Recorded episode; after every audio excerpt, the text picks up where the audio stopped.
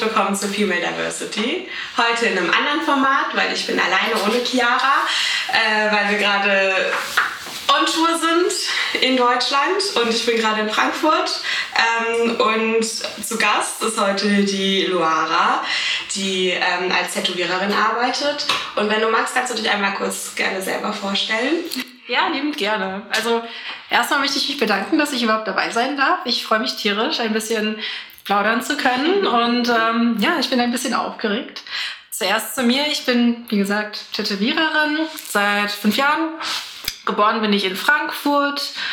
Und ja, also ich arbeite jetzt auch schon seit zwei Jahren in Frankfurt. Angefangen habe ich in Bad Homburg, wo ich auch zur Schule gegangen bin. Dann war ich eine Zeit lang in Wiesbaden, aber basically alles im Umkreis von meiner Heimat.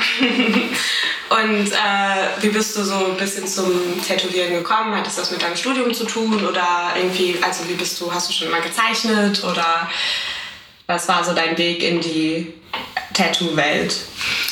Ja, also gezeichnet habe ich schon immer. Das war irgendwie seit Kind immer mein Ding. Ich erinnere mich noch daran, äh, wie meine Eltern immer mit mir geschimpft haben, weil ich habe irgendwann als Kind angefangen, die Tapete von meinem Zimmer zu malen und so. Und ja, das, das ging dann auch immer so weiter. In der Schule saß ich auch immer da und anstatt irgendwie äh, was für die Schule zu machen, habe ich halt immer irgendwas gekritzelt. und ähm, ja, also so Tätowierungen für mich äh, fand ich schon immer sehr faszinierend, weil es halt irgendwie auch was damit bedeutet hat, irgendwie auch Ästhetik am Körper mit sich mhm. rumzutragen. Ich habe zum Beispiel auch ziemlich früh angefangen, irgendwie äh, Klamotten zu tragen, die äh, bei uns an der Schule nicht so oft gesehen wurden. So, ich war damals so ein bisschen so das Emo Girl und so. Ich war auch in der Schule in Bad Homburg. Das war oh, ja, genau. Ich wollte sagen, so, ja. vielleicht für, für, alle Leute, die Bad Homburg nicht so kennen, ist schon eher so die ländliche Gegend. Ja, außerhalb also, von Frankfurt. Ähm, ich hatte, natürlich gab es halt so ein paar, ein paar Scene Girls und so, ja. aber ja, ich habe halt auch ja, mich viel mit Kunst beschäftigt, hatte auch meinen Kunstleistungskurs, wo ich ein bisschen aufblühen konnte, was das anging. Und dann in der Abi-Phase meine beste Freundin, die hatte tatsächlich als eine der ersten dann mit 18 ihr erstes Tattoo. Ach krass, also du hast auch erst mit äh, nachher angefangen, dich zu tätowieren. Genau, also ich habe bei ihr das dann gesehen und äh, das war natürlich total faszinierend mhm. für uns mhm. alle. Und wow, 18, erstes Tattoo und das war auch ein relativ großes Ding auf dem Rücken. Und sie hat mir dann erzählt, dass sie sich bei jemandem in Bad Homburg tätowieren lassen hat, quasi um die Ecke von unserer Schule. Und ähm, da hat sie mich aber dann mal mitgenommen, weil sie irgendwas nochmal mit dem Tätowierer besprechen wollte für ihr nächstes Tattoo und das war super aufregend. Natürlich bin ich mitgegangen. Ja. Und äh, das war der liebe Dirk. der Dirk Schneider, ein ganz, ganz, ganz toller Tätowierer. Ähm, ich habe mich gut mit ihm verstanden und äh, witzigerweise genau an dem Tag, wo ich dann mit meiner Freundin dort war, hatte er einen Terminausfall. Und ich hatte meine Malmappe dabei mit ein paar Skribbeleien. Und ähm, ja, er hat dann irgendwie gefragt, ob ich Lust hätte auf ein Tattoo. Und ich war dann so, ja natürlich, ich habe Geld dabei, ich habe eine Mappe dabei. so.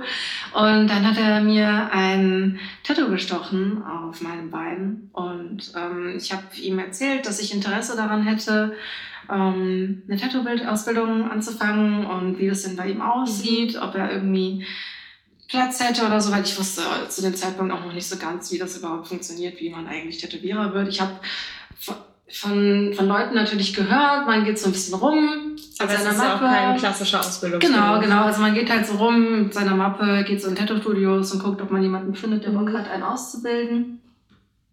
Und ähm, ja, dann habe ich ihn halt gefragt. Er meinte, er würde mir Bescheid sagen, wenn bei ihm im Laden mal Platz ist, weil es war nur begrenzt Platz mhm. und es war zu dem Zeitpunkt noch jemand anderes da im Laden, der auch von ihm ausgebildet wurde, der aber auch überlegte, zeitnah in ein anderes Studio zu gehen, ein bisschen zentraler, mehr in die Innenstadt, äh, weil da halt auch einfach mehr geht. Ja, Logo. und ja, dann war ich irgendwann noch in Brasilien. Ich kriege das so Timeline-mäßig nicht mehr so ganz zusammen. Ist jetzt auch ein bisschen. Ist ja ein bisschen was ja, Ich glaube, danach war ich in Brasilien oder da, ich weiß es nicht mehr. Ich habe auf jeden Fall den Dirk relativ früh kennengelernt und ähm, war dann eine Zeit lang in Brasilien für ein paar Monate. Da hast du auch Familie und so bist ein bisschen Genau, das kann man ne? ja zu meiner Vorstellung, by the way.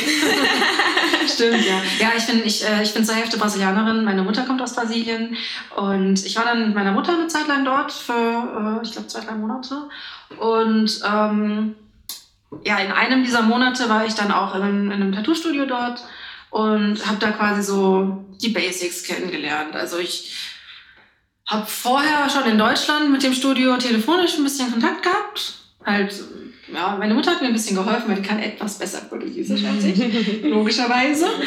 Und ja, dann bin ich halt da in das Studio gegangen, das war alles super cool. Also die Leute da waren super, super nett und haben sich gefreut. Und ich habe dann da die ersten Grundlagen kennengelernt. Also ich habe so krasse Übungen gemacht. Ich, das ist total witzig, weil ich habe das bis jetzt in Deutschland noch nicht beobachten können, dass Azubis das machen. Aber ich habe halt so ähm, quasi so eine Bleistift-Tattoo-Maschine benutzt. Also du kriegst halt eine richtig, richtig schwere Tattoo-Maschine. So eine mhm. alte habe ich bekommen. Ich glaube, die war sogar kaputt. Also die hat man nicht mehr benutzt. Dann hat der Typ dann einen Bleistift reingesteckt und dann sollte ich ähm, meine Hand quasi darauf vorbereiten, so ein Gegengewicht zu Ach, halten und musste halt mit dem Bleistift dann Linien ziehen auf Papier. Und der Typ war einfach krass. Der hat jede Unterbrechung und jeden kleinen Wackler, den ich mit dem Bleistift ja. auf dem Papier gemacht habe, hat er gesehen. Krass. Und dann habe ich da teilweise zwei Wochen lang gesessen und einfach nur Sterne mit so einem, ich glaube, das war so 5B Bleistift wow, gezogen. Ja. ja, jedenfalls, long story short, ich habe dann, da, hab dann da so meine Grundlagen gelernt wie man die Maschine richtig aufbaut, was es für Nadeln gibt, dass man alles beachten muss an Hygienenscheiß und die geilen Sachen, die man halt so lernt, die ja, sehr, viel, sehr viel Spaß haben und sehr interessant sind. Und habe da meine ersten Tattoos gestochen tatsächlich. Also, also dann schon in Brasilien? Ja, ja. Krass, also ich glaube, ich habe da vier Leute tätowiert. Ähm, oder fünf? Nee, fünf tatsächlich. Ich weiß sogar noch, wer das war. Einer, mein erster, war mein Lehrer dort, der mhm. Osayas. Ähm, der hat gemeint, wenn ich irgendwann in seinem Körper noch ein freies, freies Plätzchen finde, dann darf ich das gerne benutzen, um mein erstes Tattoo zu stechen. Und dann habe ich, hab ich eine super, super kleine Hose gestochen. Und ähm, dann habe ich da seinen Kollegen tätowiert, der auch dort war, auf dem Fuß Krasse Stelle, oder? Äh, der, der hat voll gelitten. Ich habe richtig viele neue brasilianische Schimpfwörter gelernt in dem Prozess. Und äh, dann war da auch noch ein anderer Tätowierer und dem habe ich auch äh, noch was gestochen. Und dann zwei Freunde von mir tatsächlich, die, die haben sich dann freiwillig erklärt. Ja, und so ging das dann halt weiter. Und dann kam ich irgendwann wieder zurück nach Deutschland und war halt total happy, bin zum Dirk gegangen und so, ah, ich habe tätowiert. Und der Dirk, wie er halt so ist, ne, hat da erstmal so meine Bremse gezeigt, slow. so, slow down, Kid. Nur weil du jetzt in Brasilien kurz gemerkt hast, wie das geht, heißt das nicht, dass ich dich hier in die Kundschaft lasse. Ja. Der Dirk war schon ein sehr korrekter Mensch. So. und dann habe ich, äh, ich glaube ein Jahr oder so, habe ich dann beim Dirk nochmal sehr, sehr präzise über die Schulter geguckt. Mhm. Also ich mhm. habe sehr, sehr viel gelernt über äh, Putzen und Sachen pflegen und Hygiene und was man halt alles beachten muss, auch wie er mit Kunden umgeht. Ja. Da konnte ich richtig viel mitnehmen.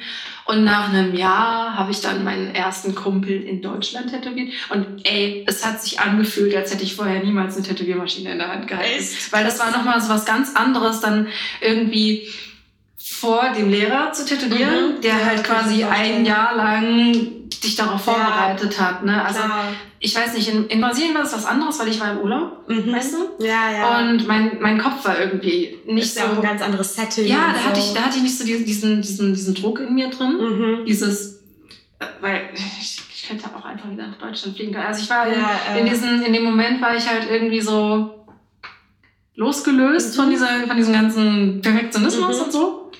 Und dann in Deutschland, als es dann da losging, war das war super krass. Also, ja, ich kann es mir vor, also das ist ja dann auch nochmal, fühlt sich ja wahrscheinlich auch nochmal ganz anders, als wenn dann der Lehrer da so richtig krass auf alles achtet und man noch alles drumherum ums Tätowieren lernt, ja, was, was so dazu gehört. Auf jeden Fall, auf jeden Fall. Das war richtig cool. Und ja, basically, also ich habe parallel zu ähm, meiner Ausbildung beim Dirk habe ich ähm, auch mit einem Studium angefangen in Kommunikationsdesign. Aber um ehrlich zu sein, habe ich das mehr so nebenbei sickern lassen, mhm. wie das halt gerne mal bei so Studiumgeschichten passiert. Ähm, weil auf der einen Seite, ich habe mich halt dann da bei der Uni angemeldet und war da halt drin und dann dachte ich mir so, okay, gut, das kann, kann man ja mal machen. Ja. und auf der anderen Seite ähm, hat man irgendwie dann doch ziemlich tief in einem drin dieses Bedürfnis, die Family irgendwie stolz zu machen, ja was letzten Endes auch egal ist. Aber ja, Aber das ist halt irgendwie in einem verankert so, ne? ich habe es dann, als- ich hab's dann einfach gemacht und es, es hat auch Spaß gemacht. Ich habe auch da einiges äh, auch lernen können, was mir auch beim Tätowieren Ja. hilft. Ich habe Kommunikationsdesign studiert Ja. und ich habe es tatsächlich, jetzt klatscht bitte alle, ich habe es tatsächlich letztes Jahr beendet. Congratulations. Yay. Und jetzt, äh, ich weiß gar nicht mehr, wo ich das Zeugnis hingelegt habe. Das ist ja auch nicht so wichtig. So super, super geil. Aber ja, also die Motivation, dass ich jetzt Tätowiererin bin, ist eigentlich, weil meine damalige ähm, Freundin aus der Abiturzeit hat halt einfach zu mir gesagt, so, mach das mal, so komm mal mit zu Dirk, so, das könnte dir gut tun, passt zu dir. Und ich hatte halt auch irgendwie eine Phase, wo ich irgendwie gar keine Ahnung hatte, was ich machen wollte. Ich hatte einen Bekannten in Brasilien, den ich sporadisch mal in einem Urlaub kennengelernt habe am Strand. Und der hat erzählt, er würde tätowieren. Ich weiß nicht, ob das eine Lüge war oder ob das die Wahrheit war. ich habe auch nicht mehr wirklich viel Kontakt zu dem. Aber witzigerweise war er die Person, die mich dann in dem Punkt so richtig krass motiviert hat, weil ähm, ich hatte ja auf der einen Seite meine Freundin, die mich so angestoßen hat, dann hatte ich in mir auch dieses, diesen Gedanken, was mache ich eigentlich in Mhm. meinem Leben, was will ich überhaupt machen? Und dann kam er und der war halt so ein krass freier Surfer-Dude, der halt einfach so diesen freien Lifestyle aus jeder Pore geschwitzt hat. Und ich wollte halt einfach irgendwie was machen, was mich glücklich macht letzten Endes. Und diese Vorstellung davon, irgendwann mal äh, beim Dirk zu chillen. das zu chillen Und eigentlich. eher. ohne Tattoos zu stechen. Ja, halt irgendwie, also mir ging es halt auch darum, dass ich einen Beruf haben möchte, wo ich das Ergebnis sehe. Mhm. Weißt du, weil ich Mhm. habe, man, man sieht halt so viel, dass Leute irgendwie was arbeiten und kein direktes Feedback bekommen Ja. und was das halt mit den Menschen macht. Und ich kann sowas halt nicht. Mhm. So, ich, ich, ich wollte halt dann auch was produzieren, was ich sehen kann Mhm. und was, wo ich halt direkt weiß, okay, das ist gut oder schlecht. Und ja, das ging mir dann alles in der Zeit auch durch den Kopf und so. Und ähm, ich habe mir auch wirklich nicht viele Gedanken darüber gemacht, was wäre, wenn nicht.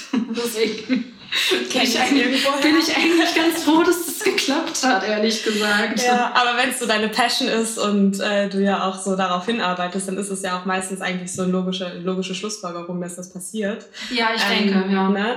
Aber also so zum Beispiel, wie ist das denn dann für dich, wenn du, weil du ja gerade gesagt hast, du willst ja, also es geht ja auch schon ein bisschen darum, die Familie ein bisschen stolz zu machen und so. Und Tätowiererin ist ja jetzt auch kein 0815-Job, den irgendwie jeder so hat. Also das vergisst man vielleicht auch manchmal ein bisschen, wenn man so in unserer unserer Bubble sich so ein bisschen bewegt. Ähm, Ja, für mich ist Ne? das voll normal. weil du hast ja, du hast ja auch irgendwann mal so gesagt, äh, ja, immer wenn ich mich so mit äh, meinen Freundinnen oder mit Dennis unterhalte so oder meinen Kundinnen so, dann äh, denke ich, ich habe voll das normale Leben. äh, aber wenn ich auch eigentlich. Ich verrat's aber niemandem. aber so, wenn dann irgendwie so man irgendwelche Einflüsse von der Mainstream-Gesellschaft, Mehrheitsgesellschaft oder halt vielleicht auch von den Eltern mitbekommt, ähm, wenn die vielleicht auch sogar ein bisschen konservativer sind oder whatever, I don't know, ähm, dass man vielleicht da auch schon so innerliche Konflikte in sich hat, so ob man jetzt vielleicht ähm, ja irgend so einen keinen richtigen Job hat, jetzt mal in Anführungszeichen gesetzt, Ja. so von Ja. vom Wert her, was die Leute so auch denken, mit Stereotypen, die damit einhergehen. So, dass sich, also wie ist es für dich, sich damit so auseinanderzusetzen? Ich muss sagen, anfangs war es schwierig tatsächlich. Ich habe lange gebraucht, um es über die Lippen zu bringen, Mhm. zu sagen, ich bin jetzt Tätowiererin, weil sich das irgendwie komisch angefühlt hat. Also ich, ich, man hat ja auch immer Selbstzweifel in allem, was man tut. Ne?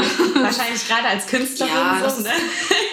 Mittlerweile bin ich an dem Punkt, dass ich wirklich zu 100% weiß, dass das jeder hat und das ist so beruhigend. Aber natürlich, äh, am Anfang, wenn du noch nicht wirklich so ganz gefestigt bist, wenn du nicht wirklich Plan hast, was du da gerade machst, ich habe nicht wirklich gesagt, dass ich Tätowiererin bin. Und ich muss ganz ehrlich sagen, ähm, auch heute, wenn ich jetzt, also jetzt seit einem Jahr, war ich jetzt nicht mehr wirklich in der Gesellschaft oder auf einer Party oder so, aber vorher, vor Corona, ich habe niemals auf Partys oder irgendwie äh, in Gruppen von Leuten, die ich nicht kenne oder so erwähnt, dass ich Tätowiererin bin, weil ich mir halt denke, so erstens, wahrscheinlich sieht man es eh. und, und, und zweitens so, ähm, keine Ahnung, es ist halt, es ist, es ist halt irgendwie komisch. Ich weiß nicht, ich kann es auch nicht wirklich so pinpointen, mhm. warum, aber ähm, es, es fühlt sich jetzt nicht so an, wie wenn ich jetzt zum Beispiel über meine Freunde nachdenke. So die eine hat irgendwie eine Ausbildung zur Hotelkauffrau gemacht, wo sie drei Jahre quasi durch die mhm. Hölle gegangen ist. Oder äh, der andere macht irgendwie äh, sein Master oder was weiß ich. Also das sind halt alles so, so, so Sachen, die sagst du mhm. und die Leute, erstens fragen sie dann nicht weiter nach oder so, sie verstehen das oder sie haben es irgendwie schon mal gehört oder so.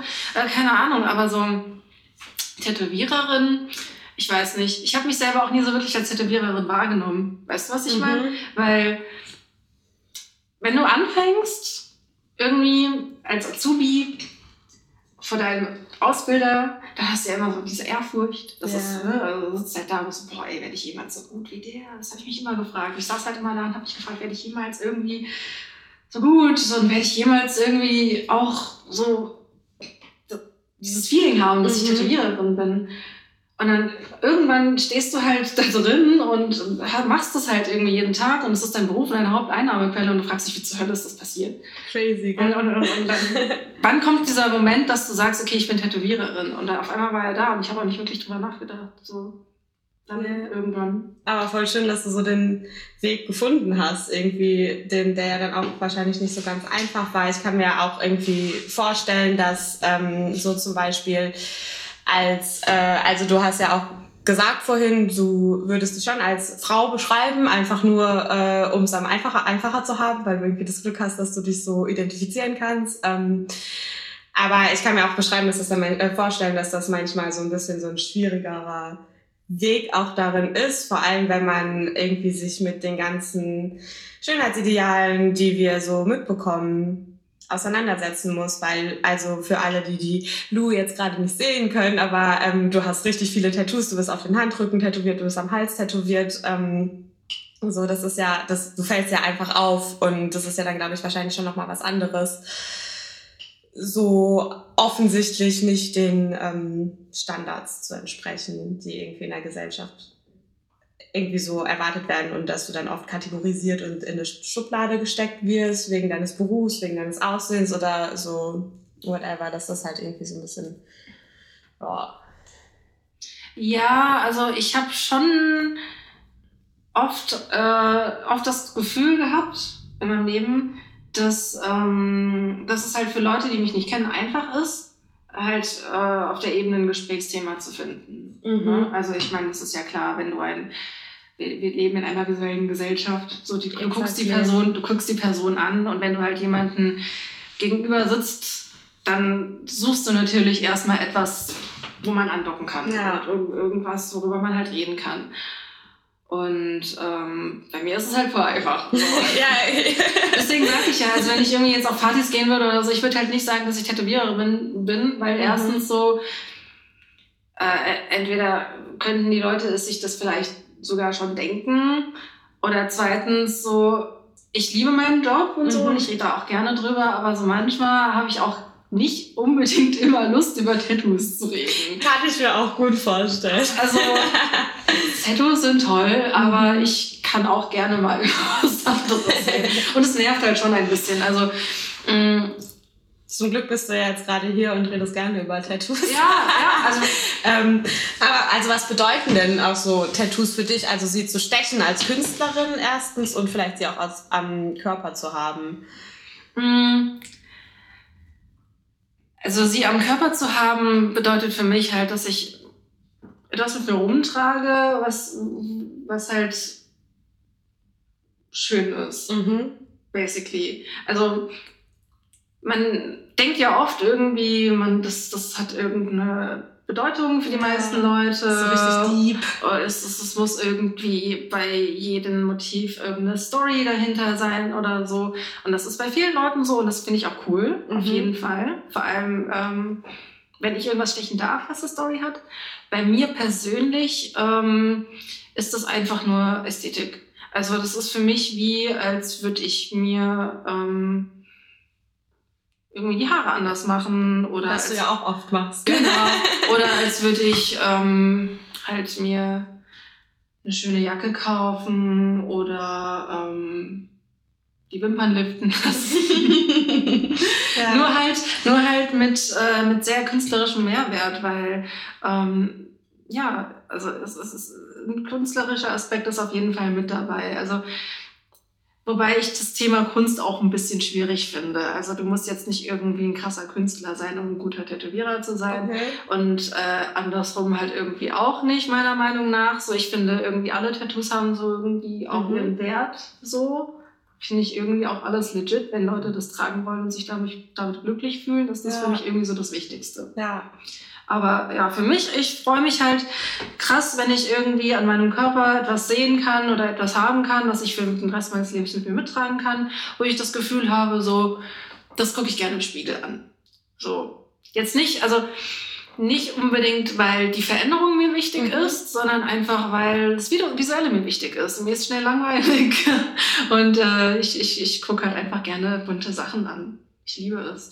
Und ähm, was es für mich bedeutet, andere Leute zu tätowieren, also primär, was ich ja schon gesagt habe, ich es gibt nichts Besseres für mich, als irgendwie jemandem was zu geben und Mhm. halt eine, eine, eine direkte Reaktion zu sehen. Also dieses Gefühl, jemanden zu tätowieren und die Person guckt sich das Tattoo am Ende an und du siehst halt dieses Lächeln im Gesicht und äh, die Freude in den Augen oder jemand schreibt dir schon vor dem Termin, hey, ich freue mich mega krass Mhm. drauf und das steckt total an. Also das ist für mich ein Riesenpunkt, woraus ich meine Freude schöpfe.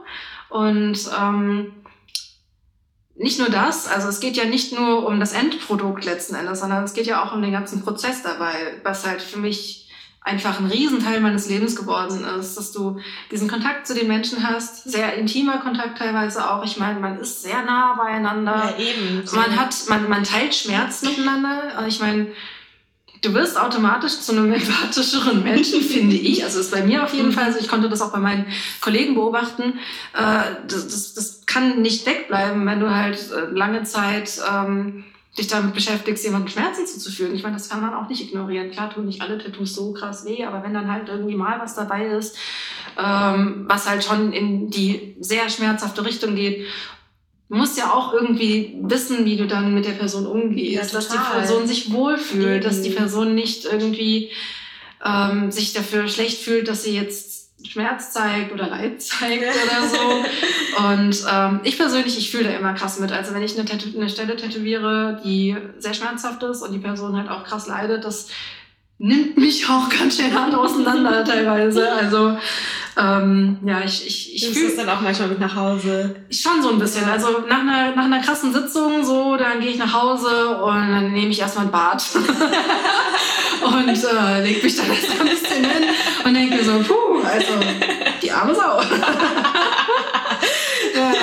Aber man muss auch ein bisschen mit Humor nehmen, Ja. letzten Endes sind die Leute alle freiwillig da. Das stimmt. Selber schuld. Ey, auf jeden Fall. Aber es ist schon, also wirklich, das ist so ein, so ein, so ein riesen, riesen Punkt für mich, dieser, dieser Kontakt zu den Menschen. Und ähm, witzigerweise habe ich gestern erst mit dem Dennis darüber geredet. Ähm, Dennis ist übrigens Lus Freund. Genau. Für alle ZuhörerInnen. jeder kennt den Dennis. Jeder kennt Dennis. Dennis, ja, ja. Nee, nee. Ähm, ja, ich habe gestern mit dem Dennis darüber geredet, dass es vielleicht kitschig klingen kann, wenn ich das sage, aber ich musste das dann einfach sagen. Also meine Arbeit, wie sagt man das auf Deutsch, restored my faith in humanity. Weil ich bin schon, ich meine, wir alle sind, glaube ich, jetzt durch die letzten Monate ziemlich äh, misanthropisch geworden und ich hatte schon, ich hatte schon vorher so ein bisschen diese Ader. Ich meine, äh, die Welt ist halt irgendwie nicht so geil. Die Menschheit kann halt auch schon ziemlich nerven. Ja. Und ähm, manchmal gibt es natürlich auch so Tage, wo man einfach nur äh, zu Hause rumsitzt und sich denkt, so ich könnte jetzt einfach im Dreieck kotzen. Mhm. Und Definitiv. wenn man dann auch jetzt längere Zeit nicht arbeitet, so wie ich das jetzt gemacht habe, habe ich dann auch irgendwann einfach nur noch das Gefühl gehabt, dass alle Menschen doof sind. Und durch meine Arbeit restore ich für mich selber so krass mein Faith in Humanity, weil einfach jede Person die ich tätowiere, die ich treffe, einfach irgendwas Cooles zu erzählen hat. Oder selbst wenn sie nichts, nichts sagt, einfach irgendwie gute Vibes ausstrahlt mhm. oder einfach nice ist. Oder ich weiß nicht, also ich finde, ich, ich habe zu jedem meiner Kunden, auch wenn es nur was Kleines ist oder, oder so, habe ich irgendwie so immer einen, einen guten Vibe gespürt. Und ja, das restored voll mein Faith in Humanity, dass halt irgendwie dann doch die Quote sehr, sehr, sehr hoch liegt, dass die Leute cool sind und, nicht, und nicht nerven. Mega schön, ey. Ich glaube, das können nicht so viele Leute. Wenn du ein Kunde Shop von mir sagen. bist und das hörst, ich schleim nur. Ich hasse euch alle. Just that you know. Ja, kleine, kleine Not am Rande, das war alles gelogen. Können ja nicht alle von sich behaupten, dass der Job so geil ist, den sie machen. Ich ähm, habe mega das Glück, aber das weiß ich auch. Voll also, schön. Manchmal sitze ich auch da und denke mir so, was geht eigentlich ab? Voll cool. Kann das eigentlich sein? Mega nice. Es ist voll schön, dass du so deinen Weg gefunden hast und den ja auch so gegangen bist oder gehst weiter, mhm. ähm, trotz irgendwie auch so äh, mehr Mainstream, mehrheitsgesellschaftlichen Hürden oder so oder ähm, Sachen, denen man sich ganz bewusst so entgegenstellen muss und ähm, dem nicht zu entsprechen. Ähm, ja, also ich weiß nicht, ich finde ich finde sowas immer voll bewundernswert. Ich dachte früher, früher übrigens auch immer, äh, Tätowierer sind die coolsten. Ja, nee. Wir sind ziemlich lame. Mm, und ähm, also wie würdest du das, äh, wie würdest du deinen Job, der ja auch tatsächlich kein alltäglicher ist, ähm, mit deiner Weiblichkeit oder mit deiner Femininität ähm, in Einklang bringen? Oder wie, wie bedingt sich das? Spielt das eine Rolle? Mm. Ich finde, das ist eine schwierige Frage, weil ähm, ich die Begriffe Weiblichkeit und Femininität mhm. schwierig finde. Ähm, weil ich, ich, ich kann das nicht definieren. Also ich finde, das sind so Sachen, so Weiblichkeit, Femininität kann man nicht wirklich definieren. Und ich habe es mal versucht, aber ich habe es mhm. nicht richtig hingekriegt. Und ähm, deswegen tue ich es auch nicht. ähm, weil jeder definiert das irgendwie für sich selbst. Das ist so, das ist so, so irgendwie was, was Oder man, sollte es zumindest. Ja, ich denke mal. Also ich meine, mhm. klar, es gibt halt einen gesellschaftlichen Überbegriff von, von Weiblichkeit und Femininität, aber ich glaube, jeder, der sich das anhört oder wir alle, die hier anwesend sind, wissen, wie dumm das ist. und dass es nicht wirklich viel Sinn macht, weil jegliche Attribute, die denen zugesprochen werden, können eigentlich jeder Person auf diesem Planeten zugesprochen werden. Dementsprechend, äh, nach langem Nachdenken in meinem Leben, habe ich mir irgendwann gesagt, ich höre einfach auf, das zu definieren, weil man es nicht definieren kann. Mhm. Und ähm, ja, dementsprechend, ich persönlich definiere mich als Frau, mhm. aber auch nur, weil es einfach ist. Weil ich bin halt dann letzten Endes auf meiner Geburtsurkunde weiblich und wurde weiblich geboren und Du hast von der äh, Gesellschaft weiblich gelesen. Und ich habe seit dem Punkt halt dann auch äh, das nicht in Frage gestellt, ehrlich gesagt. Ja. Weil, ähm, keine Ahnung, ich lebe halt so, wie ich will. Ich habe Attribute an mir, die vielleicht äh, so gesellschaftlich äh, angesehen meinetwegen männlich sein könnten. Aber ich denke mir so, was ist daran männlich? Und es ist mir eigentlich auch egal. Also wer bestimmt das überhaupt, dass das eben, männlich ist? Eben, so. also so, e-, eben, also ich glaube, also wenn, wenn ich wenn ich so ein bisschen mein Leben betrachte und halt die Person, die ich bin und in meinem Job und in der Gesellschaft, so, dann hat das schon Auswirkungen, klar, auf mich und mein Leben, dass ich als Frau wahrgenommen werde und ja. dass ich halt Frau bin. Ja. So. Also ich, ich definiere mich als Frau und ich werde wahrgenommen, aber letztendlich ist es mir egal und ich wünsche, das wäre nicht so ein Ding. Und ich will mich damit nicht beschäftigen. weißt du, ja, was ich meine? Ich kann es sehr gut so, ich, äh, Ja, ich chill halt einfach so. Ich, äh, ich denke da echt nicht drüber nach. So manchmal kommen so Mädels auf mich zu in der Bahn, äh, weil ich trage halt sehr auf die Klamotten meines Freundes. Sorry, Dennis. Also wenn ich auf die Straße gehe, habe ich eigentlich meistens äh, seine Jacke an oder ja. halt irgendwie eine Oversized Hose ja. oder so. Und äh, von außen betrachtet, klar, man stempelt das dann als Männerklamotten ab. Mhm. Ne? Und ah, ich denke da halt nicht drüber mhm. nach. Und manchmal kommen halt Mädels auf mich zu, also sehr äh, normal weiblich gekleidet, wie man Stereotyp, stereotypisch halt weibliche Mädchen ja. kommen halt auf mich zu und, ähm, und sprechen mich halt darauf an und sagen so, hey, ich finde deinen Style voll cool. Und ich, ich verstehe es meistens nicht, so, weil ich mir halt denke, so, ich habe jetzt gerade die Klamotten meines Freundes. ja, aber ich glaube, das ist schon ein krasser Schritt, so, weil ich kann mir, weil, so, das wäre jetzt quasi meine nächste Frage gewesen, wie, also gehst du damit um, dass du das für dich entschieden hast, diesen Weg zu gehen und dass du quasi persönlich darauf scheißt, auf jegliche Gender Norms, Roles, äh, whatever. Ähm, aber ich, ich habe immer das Gefühl, in unserer Gesellschaft ist das halt keine gelebte Realität, ja. weil ähm, man halt schon immer noch damit konfrontiert wird, dass, ey, du machst gerade was anderes so und du bist irgendwie, du kommst von der Norm ab mit ja. dem, wie du das machst, ob du jetzt super krass äh, tätowiert bist, äh, geschminkt bist und in Oversize-Klamotten rausgehst oder ob du dich halt nie schminkst und ähm, halt irgendwie ja nur Henna in die Haare machst oder so, weißt du, das ist jedes Mal, ich habe halt das Gefühl, egal wie du das probierst als weiblich gelesene Person, du knallst in der Mehrheitsgesellschaft immer an irgendeine Front, die sagt, ah, das ist aber jetzt nicht auf so. Auf jeden mehr. Fall, äh, auf jeden Fall. Also ich muss auch echt sagen, dass ich jetzt gerade drauf scheiße mit meinen 27 Jahren, liegt auch nur daran, dass ich halt lange, viele Jahre ähm, mich halt damit auseinandersetzen musste letzten Endes. Also ich meine, Pubertät ist nicht leicht für Leute, no die halt, die halt irgendwie keine Ahnung, einer eine Geschlechterrolle zugesprochen werden und dann halt keinen Zugang dazu haben, dass es ja. anders sein könnte. Ja. Weißt du, was ich ja, meine? Also ähm, klar habe ich mir als, als, äh, als 15-, 16-Jährige Gedanken gemacht, so äh, soll ich jetzt ein Kleid tragen? So, soll ich mir jetzt die Haare lang wachsen lassen? So, ich muss auch, also das, das könnte jetzt ein längeres Thema werden, tatsächlich. Es kann immer ein längeres Thema werden, aber vielleicht kannst du es probieren, irgendwie in zwei, drei Sätzen so runterzubrechen, mhm. so die Kernaussage so daraus zu bekommen? Also ein großer Punkt war, ähm, ich hatte Einschränkungen in meiner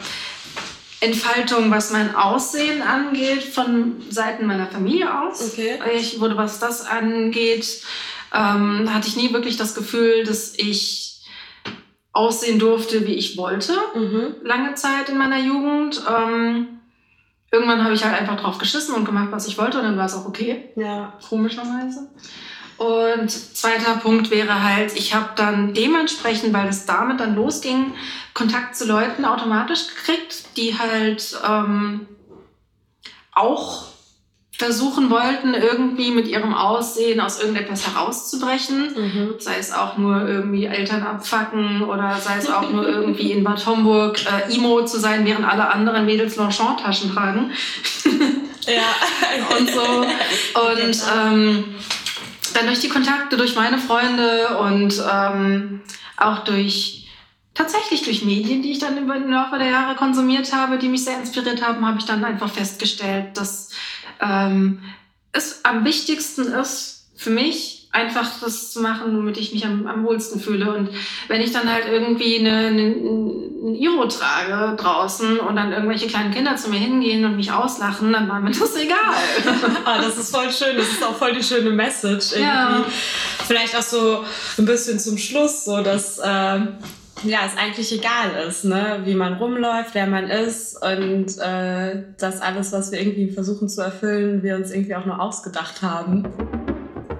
Jeder Mensch hat eine gewisse Schönheit, mhm, finde ich. Definitiv. Und ja. du, du bist halt automatisch schöner, wenn du das äh, selber erkennst. Voll. In irgendeiner Form. Voll. Und ich würde jetzt gerne ähm, eine, eine ähm, YouTuberin mhm. vielleicht. Kannst du gerne machen, gar kein Problem. Ansprechen, die mir. Wir können das auch alles in die Shownotes packen und so. Genau, weil das, das fällt mir nämlich gerade ein. Ähm, sie heißt Steph Staniadi, ist mhm. eine Transfrau und hat angefangen, ähm, über ihre Transition auf YouTube Videos zu machen. Mittlerweile macht sie, äh, macht sie, ähm, ich habe vergessen, wie das Spiel heißt. Jedenfalls mittlerweile streamt sie halt Videospiele okay, und ja. das ist jetzt so ihr Main-Ding. Und ähm, sie hat halt sehr offen über ihre Probleme geredet, weil sie wollte ja ähm, in irgendeiner Form auch dem Gesellschaftsbild entsprechen, um halt mhm. halt ihre nennt man das auf Deutsch auch Dysphorie, Dysphoria? Ich glaube, ich glaube. Um halt, um halt, um halt ihre Dysphorie zu bekämpfen Und in dieser Transition konnte man ihr, also man konnte sie in ihrer Transition sehr, sehr gut begleiten. Mhm. Und in diesem Wandel und dieser Erkenntnis, dass es eigentlich vollkommen egal ist. Ja. Ob du jetzt eine Frau bist und breite Schultern hast oder ob du jetzt eine Frau bist und einen kurzen Hals hast oder ob du eine Frau bist und deine Waden einfach extrem muskulös Mhm. sind. Das ist scheißegal. und ich fand sie so schön ja. in ihrer Freiheit, das Mhm. erkannt zu haben Mhm. und halt diese, diese, diese Phase dann mitbegleiten zu können. Und das hat mich halt einfach sehr inspiriert, weil ich hatte, ich hatte auch Dinge an mir, die mir Komplexe bereitet Mhm. haben. So Sachen, wo ich mir dachte, das, ist, das fällt halt komplett aus dem Das Rahmen. sollte so nicht sein. Genau. Ja. Und das sind halt einfach so dumme Dinge. Man denkt halt so, okay, du bist tätowiert, fällst sowieso aus ja, ja. Aber das sind halt so dumme Dinge wie halt irgendwie die Größe eines Knochens im Gesicht oder irgendwie die Größe deiner Füße oder irgendwie man sich Haare, dran aufhalten kann. Mein Gott. Haare an irgendwelchen Stellen deines Körpers oder sowas. Ja. Und dann irgendwann habe ich mir ihre Einstellung nochmal zu Herzen gefühlt Mhm. Und habe gemerkt, dass es scheißegal ist, wie du was, also das, Ja. wenn du dich, wenn du dich wohlfühlst in deiner Haut und dich irgendwie akzeptierst, dass alles Schönheit haben kann, dann fällt es einem einfach auch einfach leichter, Oh. drauf zu scheißen. Ich finde, das ist ein richtig gutes Schlusswort. es sei denn, du hast noch irgendwas, was du unbedingt äh, loswerden willst, sagen willst, was du uns äh, mit auf den Weg geben kannst. Ähm, lass mich mal ganz kurz überlegen. Ich merke natürlich, dass ich Aufmerksamkeit anziehe. Und man würde vielleicht annehmen, dass ich, äh, keine Ahnung, voll die dicke Haut aufgebaut habe und Super confident all the mir time. ist das so scheißegal, was die Leute sagen oder Mhm. denken oder so. Aber ich finde nicht, dass es an mir liegen sollte, wie ich in dieser ganzen Situation Gar umgehe. keinen Fall. Ne, Auf also, gar keinen Fall. Das, das, ich muss das jetzt einfach mal kurz ansprechen. Haus raus. Weil so, ich habe keine Lust, mir eine dicke Schale anbau- an, aneignen zu müssen. Ich will nicht. Ich will, ich will einfach, ich will einfach durch die, durch die Welt laufen können, ohne ähm, das Gefühl haben zu müssen, ich bin ein Kino. Und zu dem Thema ähm, eine kleine Anekdote aus meinem Leben. Ja. Ich war vor ein paar Jahren in New York Mhm. und es war sehr anstrengend. Ich war mitten in Manhattan und ich und meine Begleitung, wir hatten einen, ein Zimmer gebucht in einem YMCA und es ist mitten in Manhattan, mittendrin. Und wenn, da, wenn du da ankommst, musst du dir halt vorstellen, du hast links und rechts halt krasse, krasse, hohe Gebäude und alles ist eng. Du hast vielleicht irgendwie 50 Zentimeter auf dem Gehsteig. Und ich habe natürlich auch Anhieb nicht verstanden, wie da die Struktur von den Straßen ist, Ja. was, wo jetzt die Häuser hochgehen, wo jetzt die Zahlen runtergehen. Keine Ahnung. Wir sind so ein bisschen über diese Straßen gegurkt und ich hatte einen Cardigan an, wo der oberste Knopf abgefallen ist. Mhm. Und hinter mir halt noch ein Koffer, den ich ziehen musste. Das heißt, ähm, die Person, mit der ich dabei war, die hatte irgendwie eine Karte in der Hand, total desorientiert und ist mir vorweggelaufen. Und ich quasi so zwei Meter hinterher durch das Getummel und habe versucht, mir mit der linken Hand mein Cardigan zuzuhalten. Und überall, überall standen Männer und haben mich angeschrien. Also das war wirklich heftig. Alle zwei, und das Ding ist halt auch, dadurch, dass die Straßen so eng waren, bin Ja. ich quasi so nah an denen vorbeigelaufen, dass die, hätten sie einen Schritt nach vorne Oh. gemacht, wären sie quasi in meinem Gesicht Oh, Also super, super, ey. super nah. Und die ganzen Männer, sorry, haben mich alle angeschrien, haben gemeint, hey, girl with the tattoos. Und ich habe überall nur das Wort Tattoos gehört, weil Ja. das war eigentlich so das, was sie am lautesten geschrien haben, weil sie wollten anscheinend irgendwie aus irgendeinem Grund meine Aufmerksamkeit. Ja. Und ich habe halt die ganze Zeit, weil ich hatte zu dem Zeitpunkt halt hier das Tattoo, mein Hals war lauter. deinem Brustbereich. Genau, ich glaub, und mein Hals- deinem Hals hattest du noch keine Tattoos. Nee, das war noch nicht tätowiert, aber ich habe Ja. halt die ganze Zeit versucht, mit, dem, mit der Hand den Cardigan so zuzuhalten, aber es hat auch gestürmt. Voll geil. Toll. Und dann halt dieser Koffer und die kaputten Backsteine und Ah, keine scheiße. Ahnung. Und die Person, die vor mir lief, die konnte kein Englisch. Hm. Und dann standen wir irgendwann an der Ampel und hinter mir schreit's, vor mir schreit's. Und ich sag zu der Person, ey, hör mal zu, ähm, ich werde hier gerade die ganze Zeit von Männern angeschrien und ich fühle mich gerade richtig unwohl und ich könnte gleich fast heulen. So, es ja, ist richtig schlimm. Ja. Ich hab, bin kurz vom Nerven Nervenzusammenbruch. Wieso finden wir dieses scheiß YMCA nicht? Ja. Warum guckst du nicht auf die Karte? und dann sagt, dreht sie sich um und sagt mir, bist du selber schuld, wenn du dich tätowieren lässt. Boah, krass. Krass. Und ich war so, dein fucking Ernst. Und du hast gerade sie gesagt, also nehme ich an, das ist auch eine weibliche Person, die das. Ja, ja. Äh, boah, ja, ja. sowas finde ich nämlich halt dann auch immer krass, wenn man dann quasi so ein Shame von noch anderen Frauen so bekommt, wo man irgendwie denkt, man kann sich vielleicht ein bisschen sicherer fühlen ja. und das dann. Ich will nicht darüber nachdenken müssen, dass ähm, die Art und Weise, wie ich aussehe, die mich glücklich macht. Ja, richtig Konsequenzen hat, dass ich schlecht behandelt werde. Oder dass halt einfach Menschen denken, sie könnten so krass in deine Privatsphäre und in deine Komfortzone eintreten mhm. und könnten irgendwie, nur weil du halt aus der Masse herausstichst, hätten auch das Recht dazu, was dazu zu, zu sagen. Und dann ist es ja auch nichts Nettes. Also das ist ja Catcalling 1000, so das ja, kein ja, Mensch, so. Millionen, so. Klar, also wäre ich jünger gewesen, hätte ich natürlich vielleicht noch gedacht, so, oh mein Gott, vielleicht ist es unhöflich, wenn ich die irgendwie ankacke oder keine Ahnung was. Ja. Die wollen Aufmerksamkeit, ah, voll toll und so. Aber mittlerweile ähm, packt mich das halt nur noch ab und so dicke Haut hin und her, so auf Dauer fuckt das halt schon hart ab. Also ich kann mir nicht vorstellen, dass, ähm, dass, dass, dass man das halt durchgehend irgendwie aushält, so ja. abfeiert. Also ich merke auch bei mir selber so, ich, ich habe meine Methoden gefunden, wie ich mich zurückziehen kann und mir das halt nicht mehr geben muss, aber es ist halt schon nervig, wenn du irgendwie auf dem, auf dem, ähm, es ist halt schon nervig, wenn du zum Beispiel zur Arbeit gehst und halt jeden Tag das Gleiche passiert. So, du, du wirst halt irgendwo äh, entweder angeklotzt oder irgendjemand will deine Aufmerksamkeit und mit dir reden oder ich sitze halt in der Bahn und äh, irgendjemand zeigt auf meinen Hals und fragt, hat das wehgetan? Und dann antworte ich ja und dann weiß die Person nicht mehr, was sie dazu sagen ja, soll und dann ist es awkward. Und, und es ist halt auch einfach echt nicht so ihr Place to, also so krass in, in da reinzugehen, gell? es hat mich mittlerweile so krass an den Punkt getrieben, dass ich einfach in der Öffentlichkeit keine Lust mehr habe, mit Leuten zu reden. Aber ich meine, ich bin ja wahrscheinlich nicht die Einzige. Nicht nur, weil ich tätowiert bin oder so, sondern einfach generell, weil ich keine Lust habe, während der Bahnfahrt oder während ich Musik höre, irgendwie mich mit Leuten zu unterhalten. Ja, Aber die meisten Leute nehmen es sich dann halt irgendwie trotzdem heraus. Und das nervt. Ja, ich habe halt dann so eine allgemeine negative Grundeinstellung dem gegenüber entwickelt.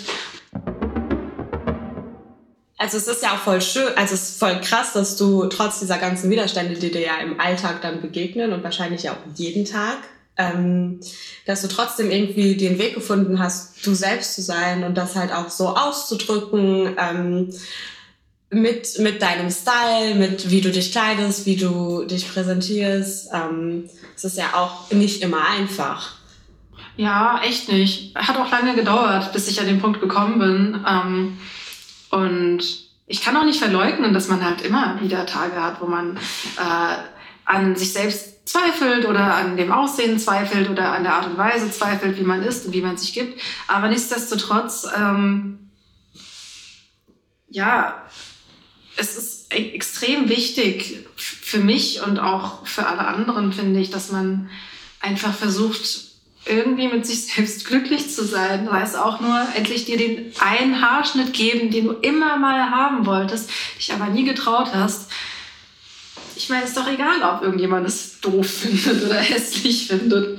Einfach machen. So, das klingt jetzt vielleicht ein bisschen dumm und naiv, aber letzten Endes ist es das, was zählt. Ist es das, ja.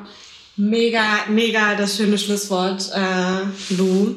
Danke, dass du äh, da warst und dich auch so mega kurzfristig bereit erklärt hast, äh, ja. Gästin bei uns zu sein. Und auch äh, danke, dass ihr wieder mit dabei seid äh, oder gewesen seid. Und ihr dürft euch auf die nächste Folge Female Diversity freuen. Bis dahin. Ciao. Tschüss.